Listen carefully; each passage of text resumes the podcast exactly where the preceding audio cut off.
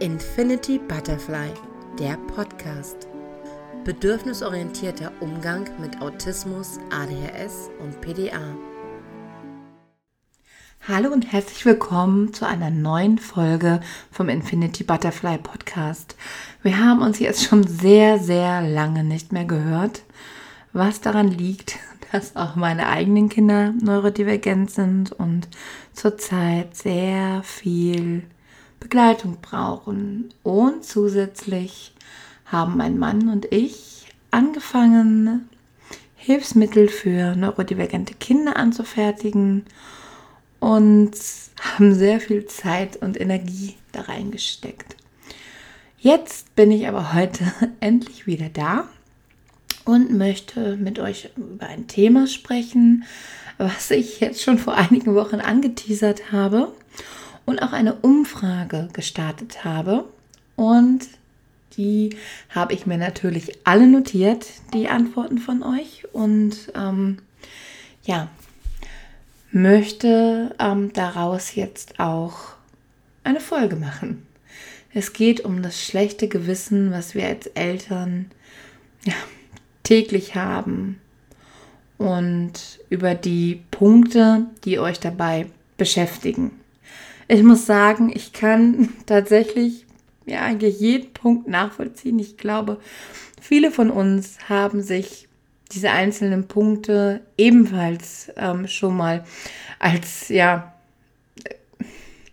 also nein, falsch gesagt. Diese Punkte haben uns allen schon mal ein schlechtes Gewissen gemacht und ich finde es ganz wichtig, diese Dinge anzusprechen, auszusprechen und vielleicht teilweise auch auflösen zu können.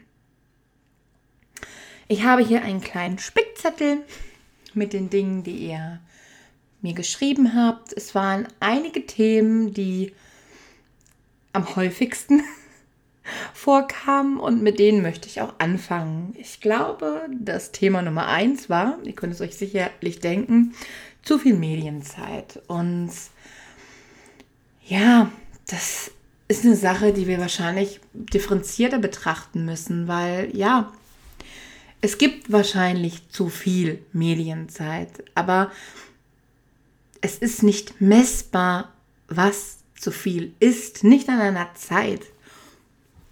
Denn viele, gerade autistische Kinder, regulieren sich einfach durch Medien.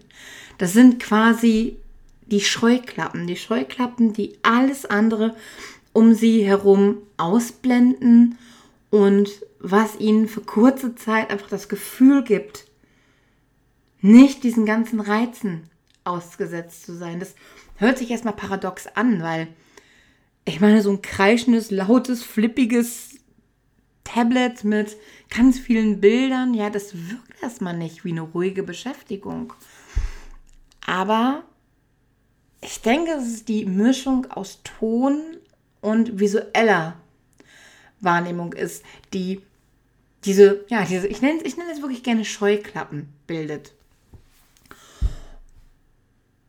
Und es tut vielen Kindern einfach eine gewisse Zeit gut. Und Kinder, die sich vielleicht sogar im Burnout oder in der Überforderung befinden, die machen das einfach auch mal exzessiver, als man das normalerweise zulassen würde.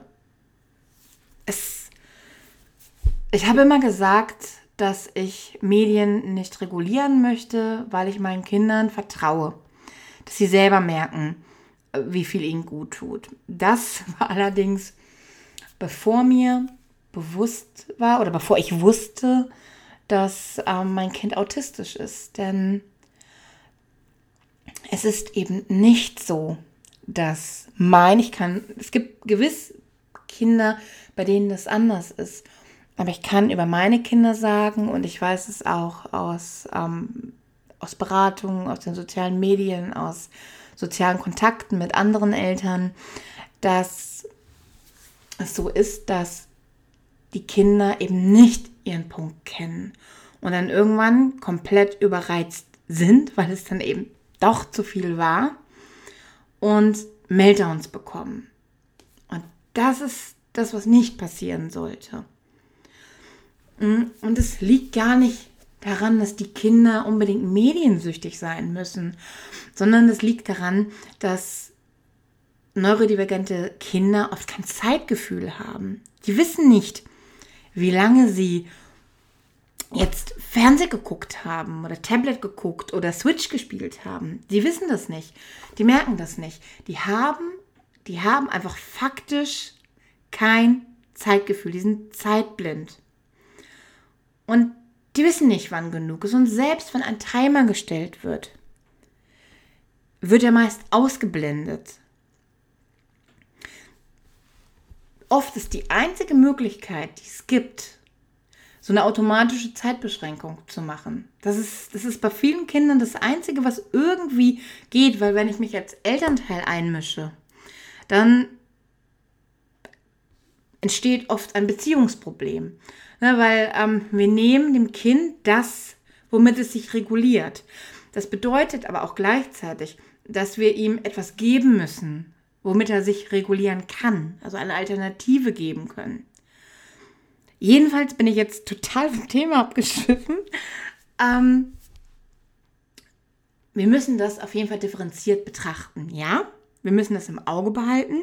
Ja, viele Kinder können sich nicht komplett alleine regulieren, aber mehr Medienzeit, als man das vielleicht bei neurotypischen Kindern machen würde, ist durchaus in Ordnung bei neurodivergenten Kindern das muss man einfach differenzieren. Und ähm, das schlechte Gewissen können wir da durchaus draußen lassen, wenn, und das ist das Wichtige daran, wenn wir achtsam bleiben, unser Kind in Beobachtung haben.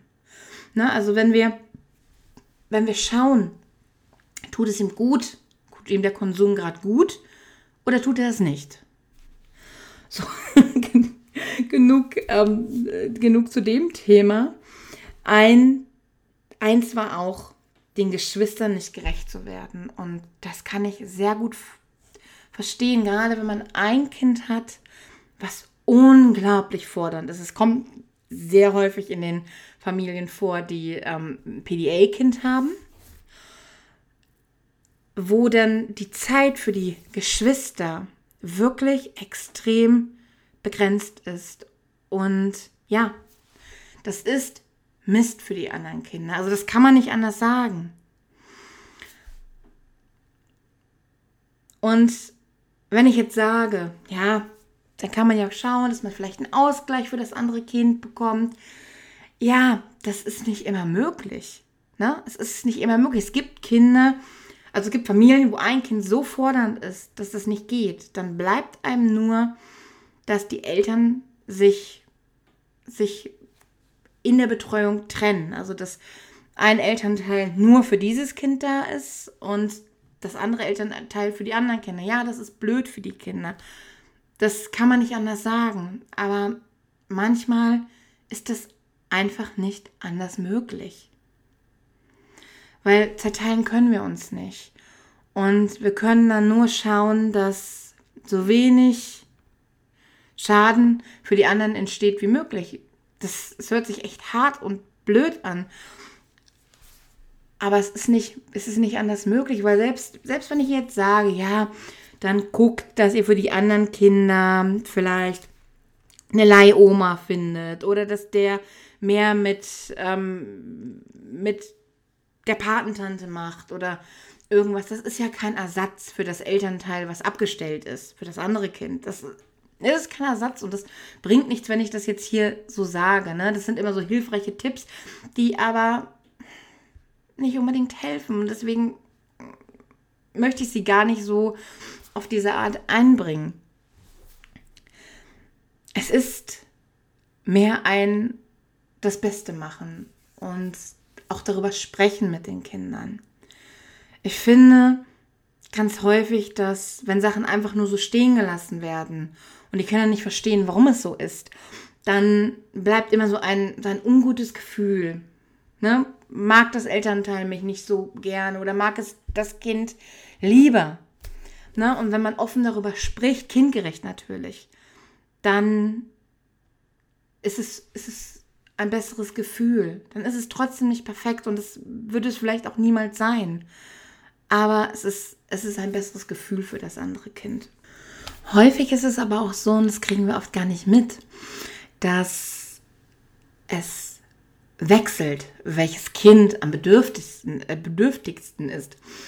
Ähm, mal ist es vielleicht das eine Kind, was besonders viel Aufmerksamkeit braucht und Begleitung braucht. Und in der nächsten Lebensphase ist es ein anderes.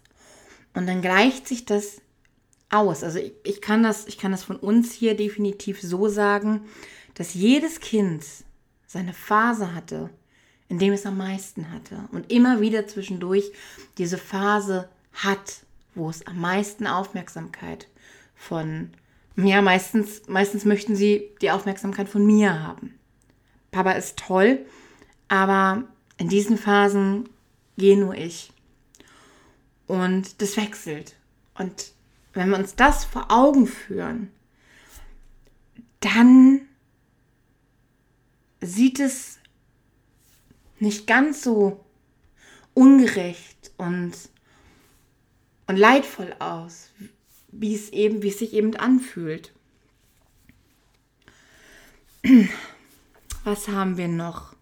Sich Zeit für sich selbst nehmen. Also ähm, einige, ähm, vorwiegend Mütter, ähm, haben auch geschrieben, dass sie ähm, ein schlechtes Gewissen haben, wenn sie sich Zeit für sich selber nehmen. Und ja, das, das, kann, ich, das kann ich nachvollziehen, aber ganz ehrlich, wenn ihr die Chance dazu habt, das hatten wir schon mal in der Podcast-Folge über Selbst Selbstvorsorge, wenn ihr die Chance habt euer Kind lässt es zu, ja, ganz ehrlich, dann nehmt euch diese Zeit, weil euer Kind profitiert doch davon, wenn ihr Kraft getankt habt. Und manche Menschen sind einfach so reizoffen, dass sie mehr Zeit zum Regenerieren brauchen als andere. Und da kommen wir zu einem anderen Punkt, der hier genannt wurde, am Handy sitzen. Dass man selber zu viel am Handy sitzt. Und ähm, gerade bei den Müttern, denen es nicht möglich ist, aus dem Haus zu gehen ohne das Kind, die immer mit dem Kind zusammen sind, für die kann es eine Auszeit sein, einfach auf der Couch zu sitzen, im Handy zu scrollen, während das Kind daneben sitzt, Tablet guckt, mit Bausteinen spielt, was auch immer. Das ist in Ordnung. Und es ist in Ordnung, wenn es kein riesengroßes Leid bei den anderen Familienmitgliedern ähm, bringt, wenn du dir Zeit für dich nimmst. Weil davon profitiert die ganze Familie. Trotzdem ist es, glaube ich, etwas, das ist nicht nur, das ist nicht nur bei uns Eltern von neurodivergenten Kindern so, dass ich glaube, das ist etwas, was uns alle, alle Eltern vereint dieses schlechte Gewissen, wenn man etwas für sich tut, wenn man etwas für sich kauft, wenn, wenn es eben sich nicht nur an das Kind richtet. Aber ich finde, es ist, es ist wirklich, wirklich in Ordnung und toll, das zu machen, wenn man es kann. Ein Punkt, den ich ganz besonders gut nachvollziehen konnte, war das Langweilen wenn man mit dem Kind spielt und nicht genug mit dem Kind zu spielen. Ich muss ganz ehrlich sagen, nehmen wir mal zum Beispiel das mit Autos spielen auf so einem Autoteppich oder mit Puppen in einem Puppenhaus oder sowas. Ich muss sagen, das ist sowas, was mir überhaupt nicht liegt und was ich überhaupt nicht gern mache, was, was mich komplett nervt, was, wo ich, da komme ich nicht rein. Und es ist doch auch irgendwo nicht authentisch, sich dahinzusetzen und so zu tun, als ob es Spaß macht. Ich finde, es ist in Ordnung zu sagen, du, Autospielen, das ist nichts für mich. Es gibt so viele Sachen, die man selbst vielleicht mag, die man mit dem Kind machen kann. Vielleicht bist du jemand, der total gerne bastelt. Bastel mit deinem Kind. Vielleicht ist dein Kind schon ein bisschen größer und du bist jemand, der total gern Videospiele spielt. Dann spiel Videospiele mit deinem Kind, das kann auch verbinden. Selbst Serien miteinander gucken und darüber sprechen dabei oder danach oder was auch immer. Das ist gemeinsame Zeit.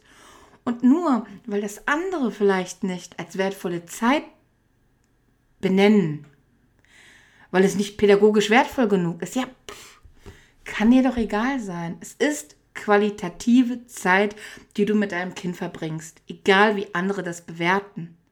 Vielleicht ist auch dein Ding draußen Fußball zu spielen oder über den Spielplatz zu pesen mit deinem Kind. Ja, dann mach das. Vielleicht liebst du Gartenarbeit und machst mit deinem Kind Gartenarbeit. Und selbst wenn du dein Kind nur in die Hausarbeit mit einbeziehst, kann das qualitative Zeit sein. Das Kind unterscheidet nicht zwischen Haushalt und Spiel, solange es ihm Spaß macht. Wenn ein Kind richtig Spaß daran hat, die Wäsche zu sortieren, ja, dann sortiere mit dem Kind die Wäsche. Ist gleich noch praktisch dazu. Es ist, es kann niemand vorschreiben, was qualitative Zeit zusammen ist. Und ganz ehrlich, dich dahin hocken und total abgelenkt sein, weil es dir keinen Spaß macht, hat niemand was von, weder du noch das Kind. Und das, da kommen wir nämlich zu dem nächsten Punkt. Viele von euch machen sich Sorgen darum, das Kind nicht genug zu fördern. Und dann sage ich euch, Förderung kann so vieles sein, nicht nur so ein blöder Lückkasten, so ein Vorschulblock oder Farben sortieren mit einem Steckspiel. Nicht nur das ist Förderung. Es ist auch Förderung mit seinem Kind, meinetwegen, wenn er gerne rausgeht, im Wald alle Pflanzen zu, zu lernen, zu, in den Zoo zu gehen, alle Tiere zu wissen. Es ist auch Förderung, mit dem Kind die Wäsche farblich zu sortieren, wo wir gerade bei der Wäsche sind. Es ist Förderung, mit deinem Kind einfach ein Geschichtenbuch anzugucken und dann zu gucken, was ist gelb, was ist blau. Nicht als Förderung an sich, sondern einfach als, als Spiel. So vieles, was wir in unserem Alltag gar nicht gezielt machen, ist Förderung. Und wenn man nur irgendwie mit dem Kind Puzzle macht, mit dem Kind irgendwelche. Wenn man dem Kind, das macht, das macht meine Tochter total gerne, wenn ich ihr so ein paar stupide Holzkugeln gebe und drei Becher, dann sortiert die sich hin und her und hin und her. Da hat die richtig Bock drauf. Und im Endeffekt ist es Förderung. Auch wenn ich es nicht so benenne oder es hochtrabend irgendwie irgendwo anpreise. Kneten ist Förderung. Und da gehört gar nicht viel dazu. Also wir machen einfach so, so viel, wo uns gar nicht bewusst ist, wie förderlich das ist. Malen auch. Also wir müssen da nicht gucken, was, dass wir irgendwas Tolles basteln, wo wir denn das Schneiden üben und so weiter und so fort. Eines meiner Kinder zum Beispiel hat einfach gerne mit einer Schere in Papier reingeschnitten. Einfach so. Der hat, der, der hat noch nicht mal die Schere richtig gehalten. Der hat einfach Bock dazu gehabt. Und ich sag euch, ich habe nicht mit einem meiner Kinder Schneiden geübt. Nicht mit einem. Und, na gut, das Kleine jetzt noch nicht, aber die Jungs, die können schneiden. Die können das, obwohl die das weder im Kindergarten gelernt haben, noch mit mir. Wenn die das gewollt hätten, hätte ich das gemacht. Aber es hat sich halt irgendwie nie ergeben. Die haben die Scheren gehabt. Ich habe mich mit an den Tisch gesetzt, ne, dass die sich nicht verletzen. Und dann haben die geschnitten. Und die haben auch ein Gefühl dafür gehabt, weil ich, weil ich zum Beispiel, ähm, wenn, ich, wenn ich gekocht habe, habe ich die einfach mit am Tisch sitzen lassen und habe die, ja, da habe ich, da haben mich einige schräg angeguckt. Ich habe die mit einem scharfen Messer, natürlich jetzt nicht so ein Sushi-Messer, aber so ein Kartoffelschälmesser, habe ich die Gurken und Karotten und so weiter, habe ich die schneiden lassen. Früher gab es noch nicht diese, diese Kindermesser, die auch wirklich schneiden. Die gab es früher halt einfach noch nicht. Kein Kind von mir hat sich ernsthaft verletzt, weil ich war ja auch dabei. Mm. Aber wir brauchen keine hochtrabenden Förderungssachen, um unsere Kinder zu fördern. Das ist einfach, das ist einfach nicht nötig. Ähm, soziale Kontakte. Oh, das war auch mal ein Thema, ähm, was ich in, der, in meiner Story bearbeitet habe. Ein schlechtes Gewissen zu haben, dass die Kinder nicht genug soziale Kontakte bekommen. Aber wenn wir ganz ehrlich sind, dann sind es, es bei vielen Kindern von uns so, dass sie keine Kraft aus sozialen Kontakten ziehen, sondern im Gegenteil, dass sie sehr viel Kraft kostet. Und einige Kinder, denen sind soziale Kontakte einfach auch gar nicht wirklich wichtig. Wenn die Kinder im Kindergarten und Schule zum Beispiel sind, dann haben die genug soziale Kontakte, außer sie wünschen es sich, dann würde ich es immer möglich machen. Aber manche haben einfach keine Kraft mehr dazu, nachmittags sich auch noch so sozialen Kontakten auszusetzen. Und denen dann das aufzuzwingen, ist, ist doch nichts Positives. Das ist einfach von Mensch zu Mensch unterschiedlich. Und manche Kinder können noch nicht mal diese sozialen Kontakte in der Schule gut aushalten. Den reicht vollkommen der soziale Kontakt, den sie mit ihren Eltern, mit ihren Geschwistern haben. Und manchmal haben sie dann noch so ausgewählte Kinder, mit denen das in Ordnung ist. Mein, eine meiner Kinder ähm, bevorzugt zum Beispiel den Kontakt über Skype. Der mag lieber reden, als dass man präsent miteinander ist. Das ist für ihn zu anstrengend. Das kann er nicht gut aushalten. Und das muss man akzeptieren. Nicht nur, weil die Gesellschaft sagt, dass soziale Kontakte wichtig sind, müssen wir das auch machen. Und da kommen wir wieder zu einem, zu dem nächsten Punkt. Rausgehen. Das ist nämlich genauso. Es gibt, ja, also rausgehen ist immer toll. Also das möchte ich nicht sagen. Aber es gibt Menschen, denen kostet rausgehen extrem viel Kraft. Ich meine, so ein Wald zum Beispiel. Ich liebe den Wald, wirklich über alles. Aber trotzdem sind da Menschen, sind dort Geräusche, sind dort sehr viele Reize, die die Und wenn es nur die blendende Sonne ist, wenn es, wenn es der Wind ist, wenn es Temperatur ist, Kälte, Wärme, Regen vielleicht, wenn es die Geräusche sind, die du dort siehst. Es, es gibt im Wald einfach sehr, sehr viel zu entdecken. Und es kann für manche Kinder, gerade die, die lange im Kindergarten oder Schule sind, das kann zu viel sein. Es kann zu viel sein, raus in die Natur zu gehen. Manche Kinder profitieren davon, lieben das draußen rumzurennen. Und den anderen kostet das zu viel Kraft. Und wir dürfen auch nicht vergessen, dass rausgehen auch für uns oft sehr viele Ressourcen kostet. Wir müssen uns anziehen, wir müssen die Kinder anziehen, wir müssen Essen, Trinken meist noch mitnehmen. Gerade wenn man neurodivergente Kinder hat, weiß man, dass man immer etwas zu essen oder zu trinken dabei haben sollte, weil das sonst zu echten Problemen führen kann.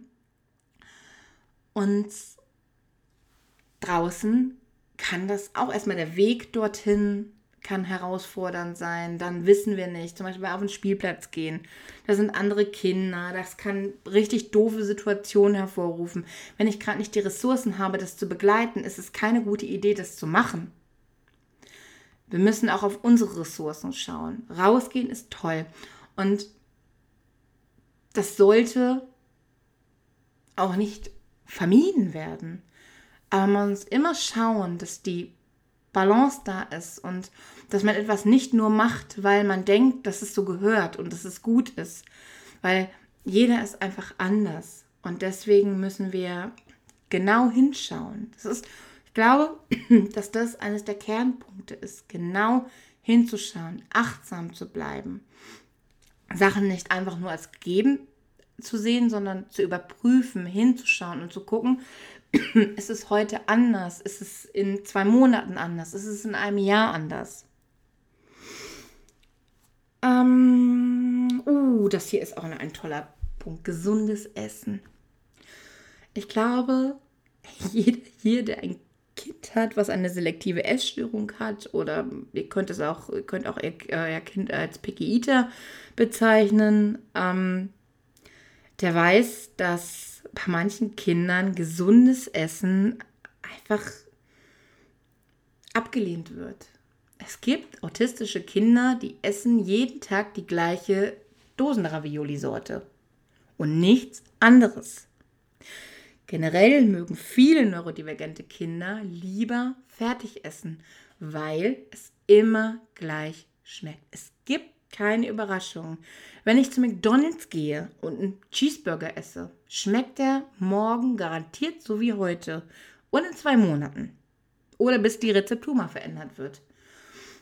Wenn ich eine Heidelbeere esse, dann kann die von zuckersüß bis quietschig Quatsche ähm, sauer sein. Und für manche Kinder sind das zu viele Reize, wenn die dann zum Beispiel Quitsche-Quatsche sauer ist, das zu ertragen. Und deswegen mögen so viele Kinder eben fertig essen. Und ja, man kann und sollte immer mal wieder ein neues Lebensmittel anbieten. Nicht aufdrängen, nicht zwingen zu probieren, sondern anbieten. Ich mache das dann gerne mal so auf die bunten Teller. Ne? Auf die bunten Teller kommt dann neues Lebensmittel. Und dann wird es probiert oder es wird eben nicht probiert. Und nächste Woche probiere ich ein anderes Lebensmittel. Und entweder wird es gegessen oder nicht.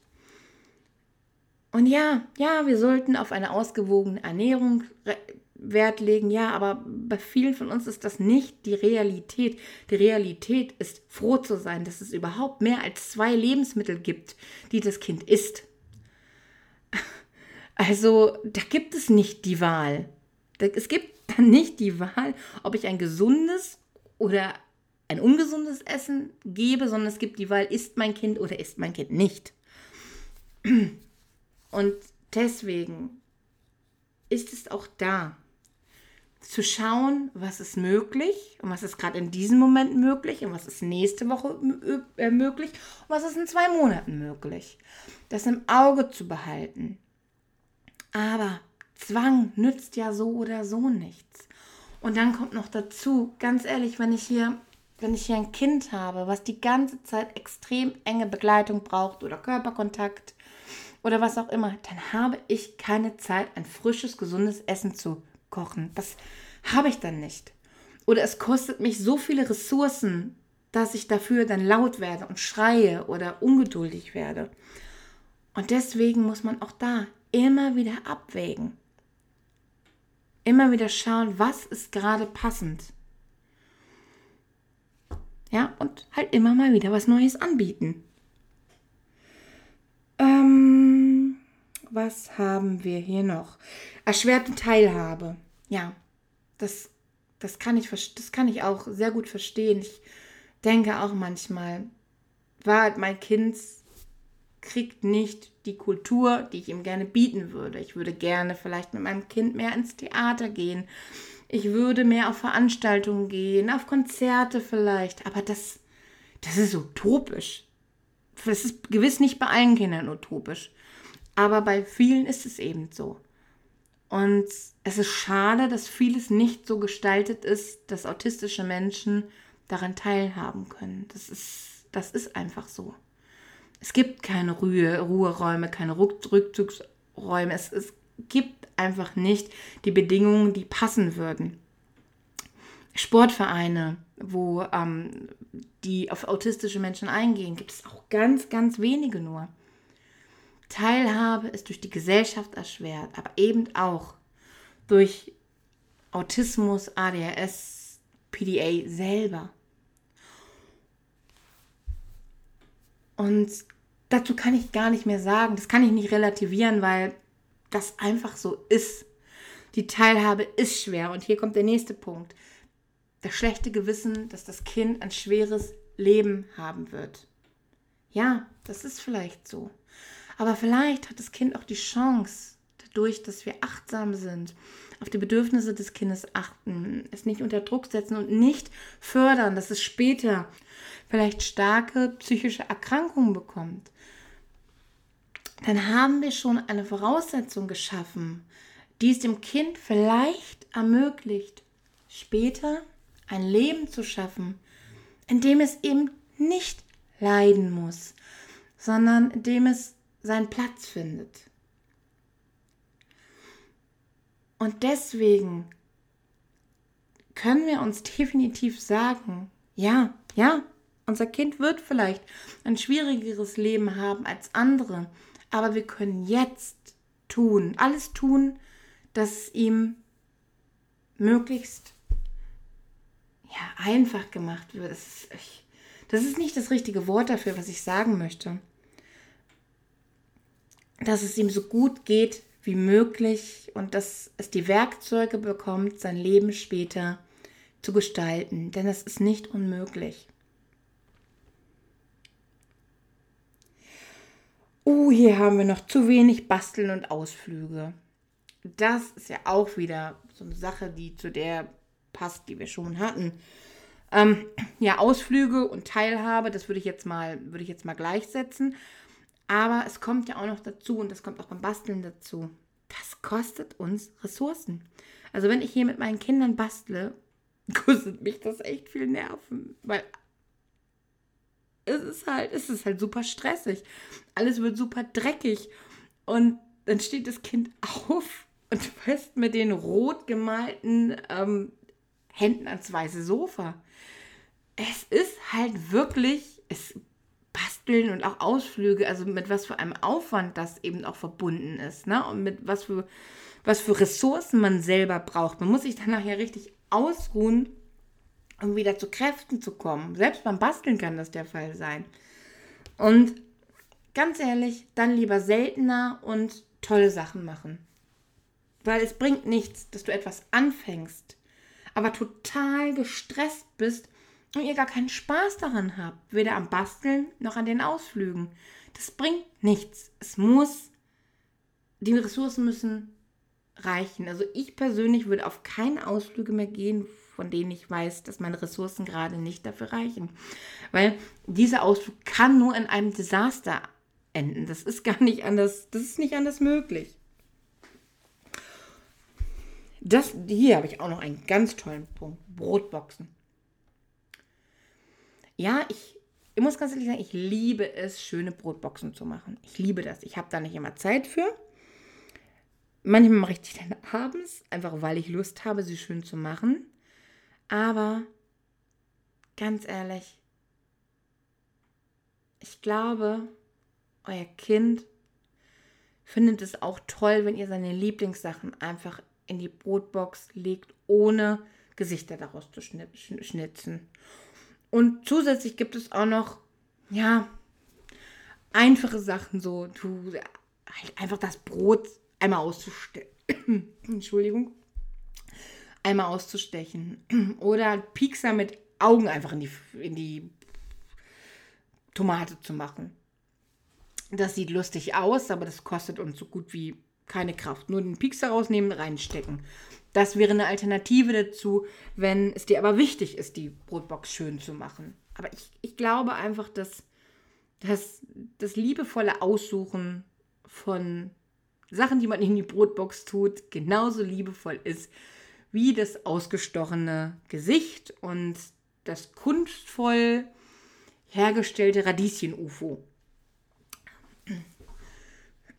Ich denke nicht, dass man sich da messen muss, weil manchen macht das total Spaß, wie mir auch, und manchen macht das keinen Spaß. Und wenn es mir keinen Spaß machen würde, dann würde ich das nicht machen.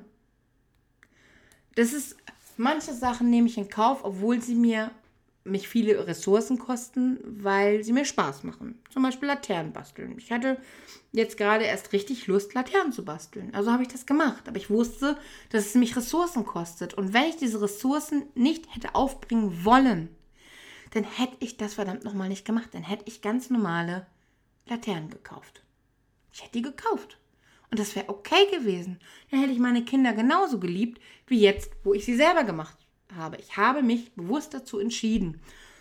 Und so sollte es auch bei Brotboxen, bei der Schultüte, bei Kostümen sein. Ich hasse Nähen. Ich kaufe Kostüme. Es ist in Ordnung und ihr liebt euer Kind deswegen nicht weniger.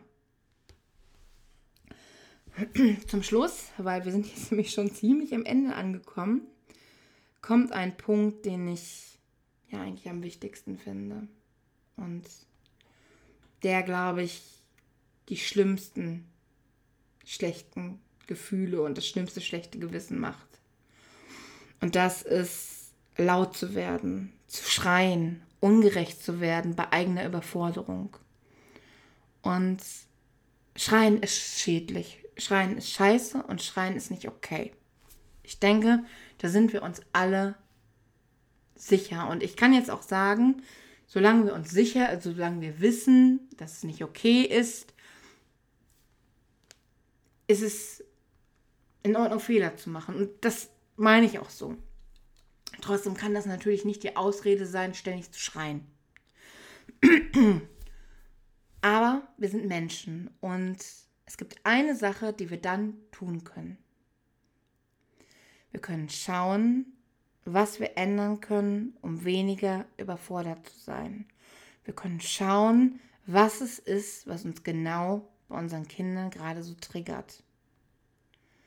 Ist es etwas, was vielleicht einfach mit uns selber, unserer eigenen Kind, ist das eigentlich immer was, was mit uns selber und unserer eigenen Kindheit zu tun hat. Aber manchmal ist es halt auch so, dass die Allgemeinsituation so überfordernd ist, dass die Hemmschwelle einfach kleiner ist. Manchmal merkt man es gar nicht und man schreit, obwohl man gar nicht erwartet hat, dass man gleich schreien wird, sich überhaupt nicht so gefühlt hat.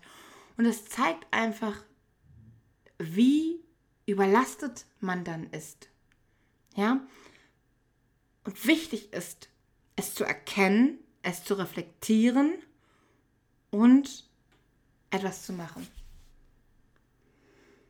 Sich nicht darauf auszuruhen, sondern zu schauen, was kann ich tun, damit mir das nicht mehr passiert oder weniger. Nicht mehr passiert, das ist überhaupt nicht möglich, glaube ich. Aber dass es mir nicht mehr so häufig passiert.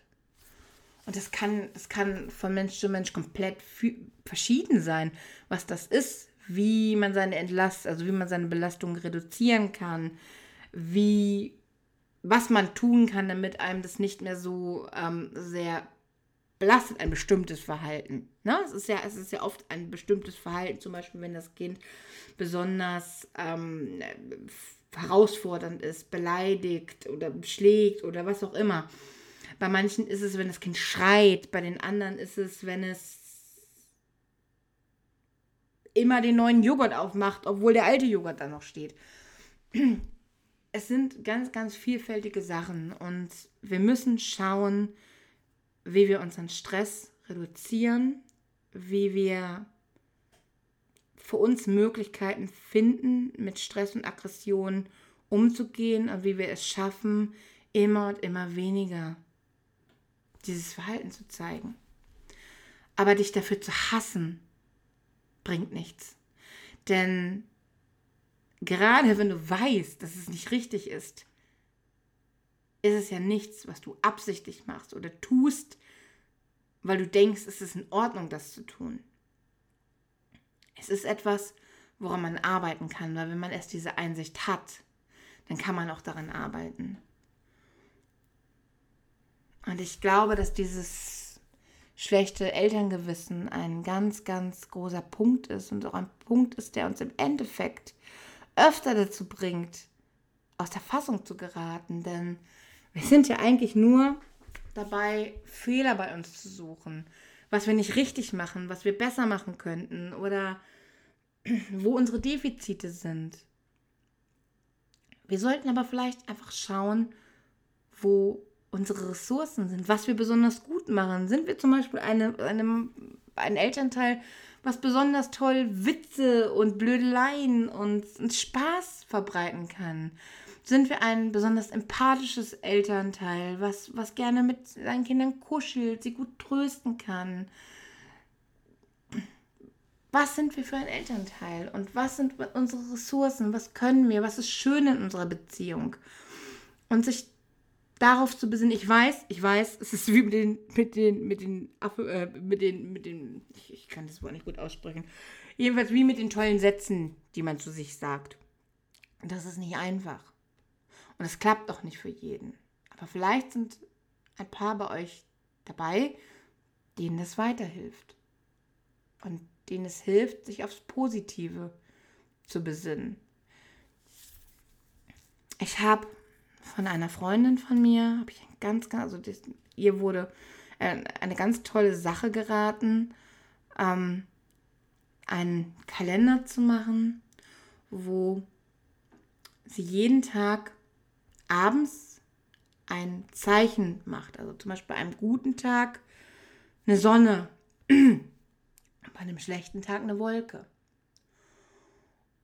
Und am Ende des Monats oder der Woche schaut man sich das an und schaut, waren dann wirklich alle Tage Wolken oder war vielleicht eine Sonne dabei? Und ich fand es tatsächlich ganz, ganz toll. Weil man sieht dann nochmal, weil das, was bei uns hängen bleibt, ist ja das Negative, auch bei einem sehr, also über den Sachen, sich als Elternteil. Und vielleicht könnte man sich einen Kalender machen, der so ähnlich ist. Nicht, nicht nur einen für gute und schlechte Tage, sondern für gute und schlechte Tage als Eltern. So, heute habe ich das toll gemacht. Also nach meiner eigenen Verfassung. Und heute fand ich es nicht gut. Ich weiß nicht, ob es gut ist, gut und schlecht zu bewerten. Ich kann das nicht sagen, ob das jetzt im Endeffekt gut oder schlecht ist. Aber der Gedanke, selber nochmal zu schauen, ja, ich bin ja gar nicht. Also ich, es ist ja gar nicht so, dass ich mich jeden Tag unfähig finde, sondern heute habe ich das toll gemacht und letzte Woche habe ich es drei Tage ganz toll gemacht. Ne? Es geht jetzt nicht ums Schreien oder nicht Schreien, sondern einfach um dieses innere Gefühl. Und das dann auch einfach zu vergleichen, wie sich das in der Zeit verändert, ob es mal eine Zeit lang besser ist, Zeit lang schlechter, finde ich, find ich jetzt auch eine gute, gute Idee. Ich weiß, ich kann es nicht sagen, ich habe das noch nicht ausprobiert, aber ähm, ich fand die Idee daran einfach sehr, sehr schön. Ja. Und viel mehr kann ich gar nicht mehr dazu sagen, weil ich nämlich meine Zeit schon um zwölf Minuten ähm, überzogen habe. Aber ich finde dieses Thema einfach unglaublich wichtig. Ich finde, wir müssen darüber sprechen und ich finde, wir müssen, nein, wir müssen nicht, das ist ein blödes Wort, ich mag das nicht. Wir sollten nicht so hart zu uns sein. Wir sollten auch unsere guten Seiten anschauen. Wir sollten hinter unsere Glaubenssätze schauen und versuchen, sie so gut es geht aufzulösen und netter zu uns selber zu sein. Zu sehen, was unsere guten Seiten sind. Wir sind jetzt am Ende angelangt und ich hoffe, dass wir uns diesmal wieder schneller sehen. Ich weiß auch noch nicht, mit welchem Thema es weitergehen wird. Aber dieses Thema hier ist für mich eines der wichtigsten. Und ich hoffe, ihr konntet das eine oder andere für euch annehmen, habt euch wiedergefunden oder konntet einen Glaubenssatz, den ihr habt, vielleicht ein bisschen hinterfragen oder sogar auflösen. Ich wünsche euch noch einen schönen Morgen, Mittag, Abend, wann auch immer ihr den Podcast hört. Und ich freue mich auf das nächste Mal. Tschüss.